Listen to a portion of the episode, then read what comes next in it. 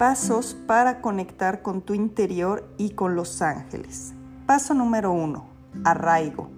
Saber en dónde estamos físicamente, sentirnos seguros del lugar que pisamos, saber que pertenecemos es importante en la conexión, pues eso nos da seguridad para conectar con lo superior. Es una manera de reconocer nuestra forma y paso por el mundo físico y al mismo tiempo beneficiarnos de ese reconocimiento y unión con la Madre Tierra. La Madre Tierra, en su infinita sabiduría y belleza, nos ayuda a transformar la energía, nos alimenta, nos da energía, nos da abundancia y nos sostiene con los pies bien plantados. Estar arraigados nos ayuda a que la prosperidad del trabajo, nuestro sentido de pertenencia esté en balance y en consecuencia esas áreas de nuestra vida estén en armonía.